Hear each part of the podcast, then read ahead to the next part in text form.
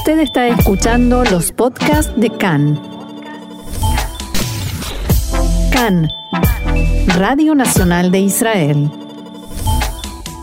Y sin más, vamos a arrancar con los titulares de hoy, martes 13 de octubre 25 del mes de Tishrei. El gabinete de Corona se reúne hoy para decidir las primeras medidas de apertura tras el cierre general. Desde el Likud expresaron estar dispuestos a llegar a un acuerdo con Azul y Blanco acerca del presupuesto nacional. Y la Corte Suprema de Justicia evalúa hoy cuatro apelaciones que fueron presentadas contra la reforma de la ley que permite limitar las manifestaciones.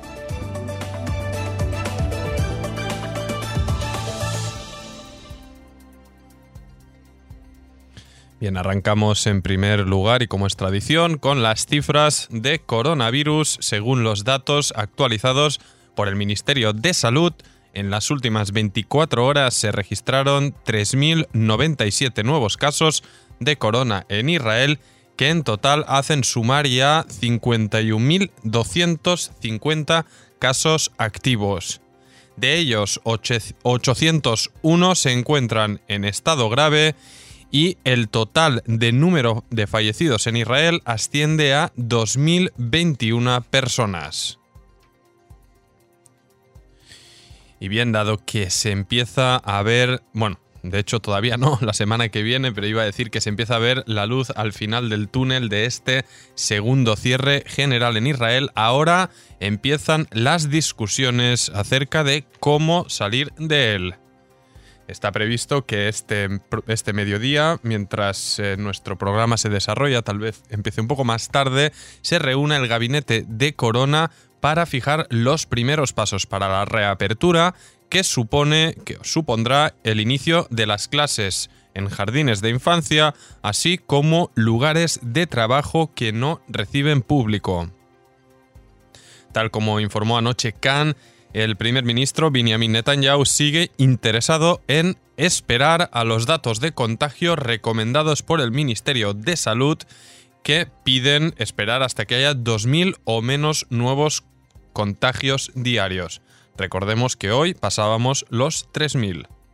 El primer ministro alterno Benny Gantz apuesta por dar pasos hacia adelante aunque no se logre alcanzar dicha cifra y la directora de Servicios de Salud Pública del Ministerio de Sanidad, la doctora Sharon Alroy Price, comentó anoche que los jardines de infancia se reabrirán cuando nos encontremos en los niveles de contagio recomendados y que por ahora no abrirán. Su opinión es contraria a la del propio director del ministerio al que pertenece, el profesor Hezi Levy, que apuesta por la apertura. También anunció la doctora Alroy que habrá cambios en el sistema de realización de pruebas.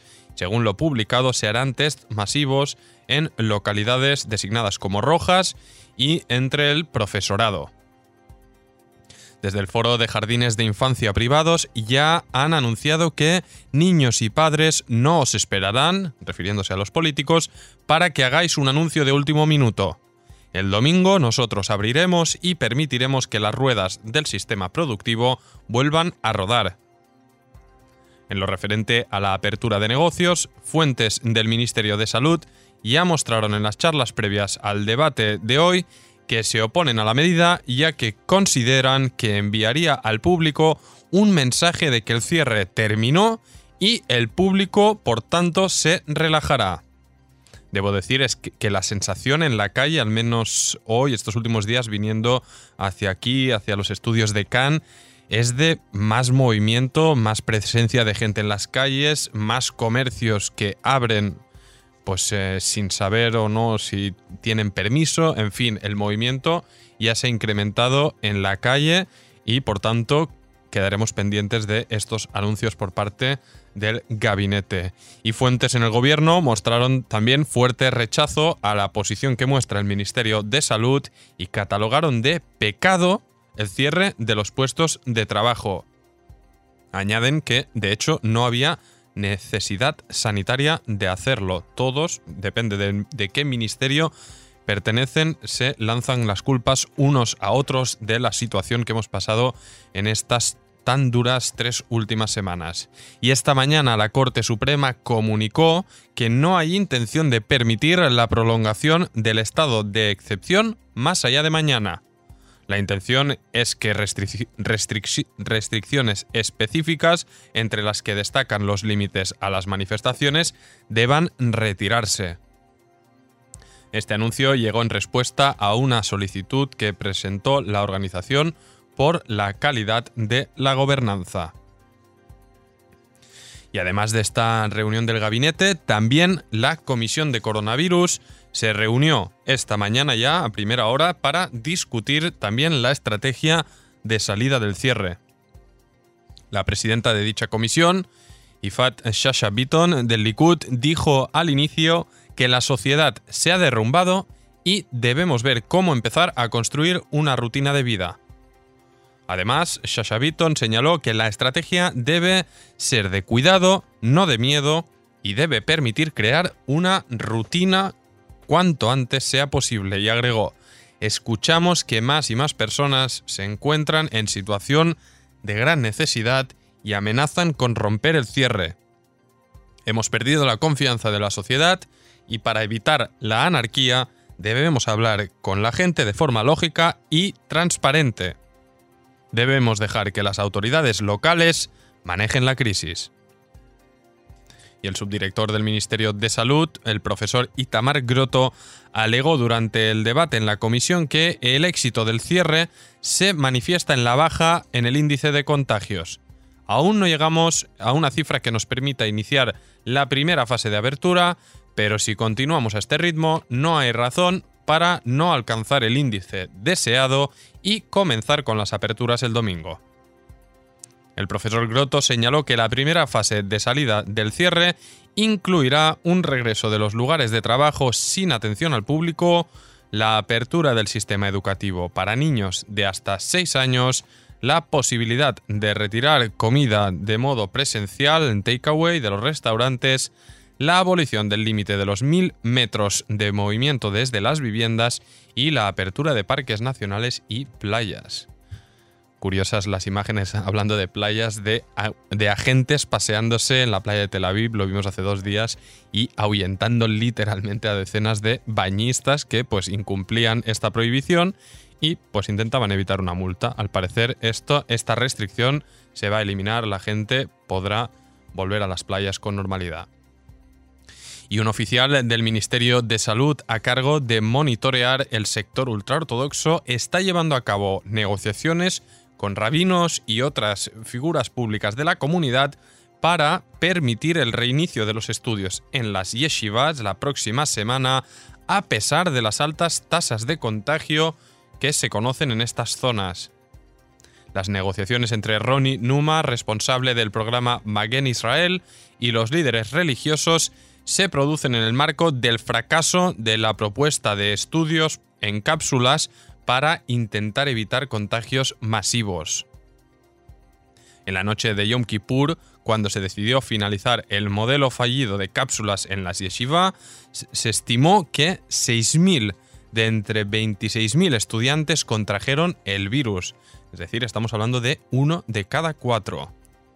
Además, estima que otros 16.000 siguieron estudiando en estas instituciones educativas sin ningún tipo de supervisión por parte de oficiales de salud.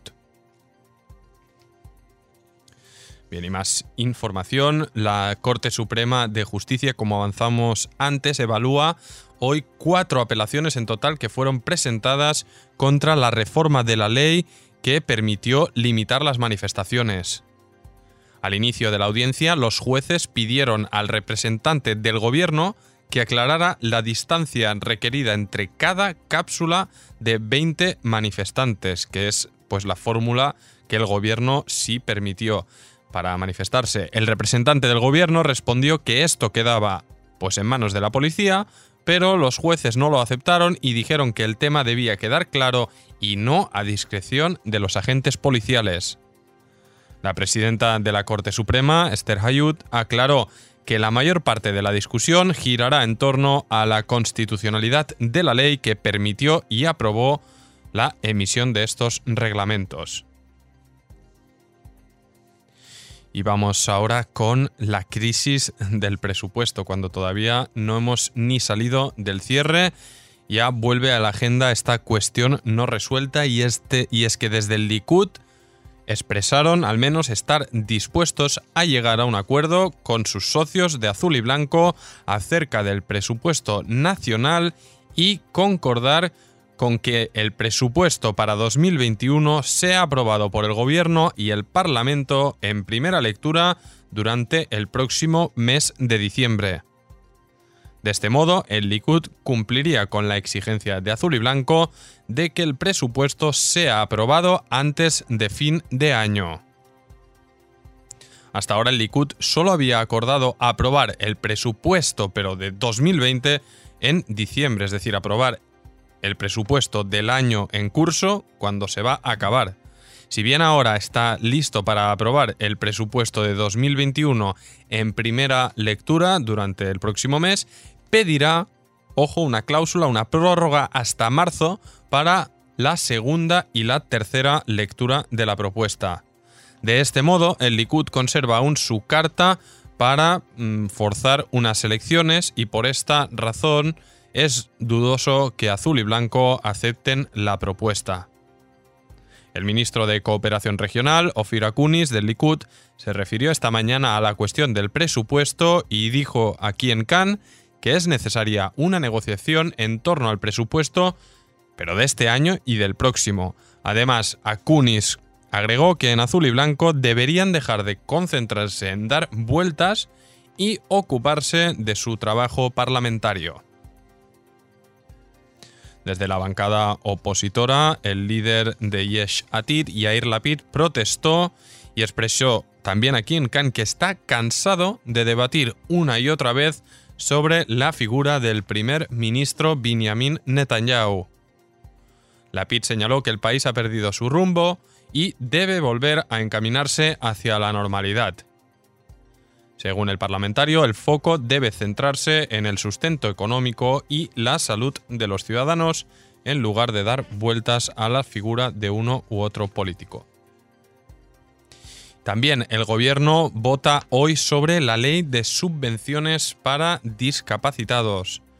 Según el ministro de Finanzas, Israel Katz, el costo de la ley es de mil millones de shekel, se trata de una subvención única diseñada para ayudar a las personas que presentan algún tipo de discapacidad durante la crisis económica.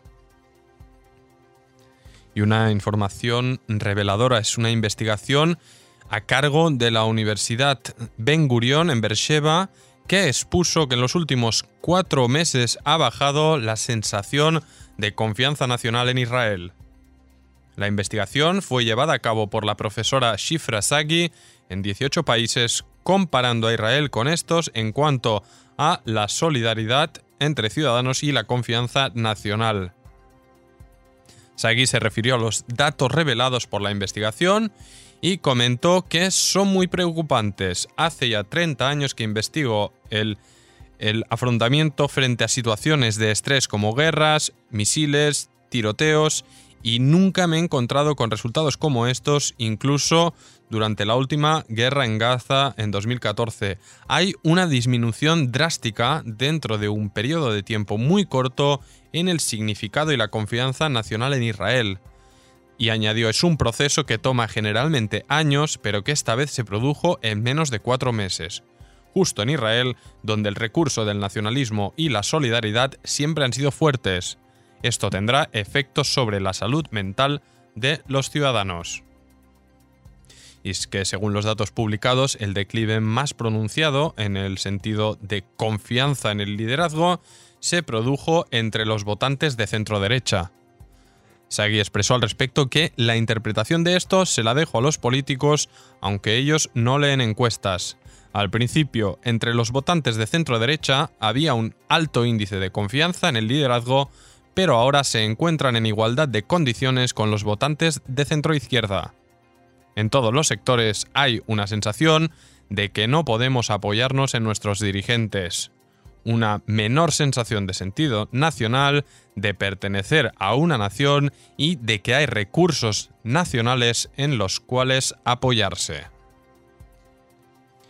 Bien, y vamos a ir con otra información breve. Un comandante de la brigada Dubdeban de Tzal, que estaba enfermo de corona, se saltó la obligación de permanecer en aislamiento y como consecuencia contagió a otros 27 soldados con el virus.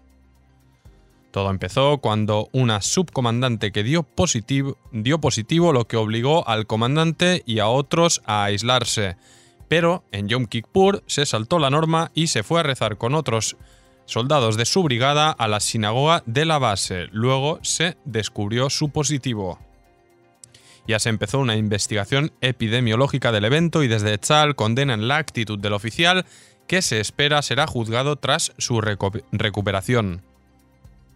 La portavocía militar comentó que hasta ahora se han detectado casi 30 casos de corona. La investigación epidemiológica indica que el comandante se contagió en este evento. Desde que se descubrió el caso, toda la brigada entró a aislamiento con una separación entre sintomáticos y asintomáticos y quienes no tuvieron contacto alguno con el enfermo.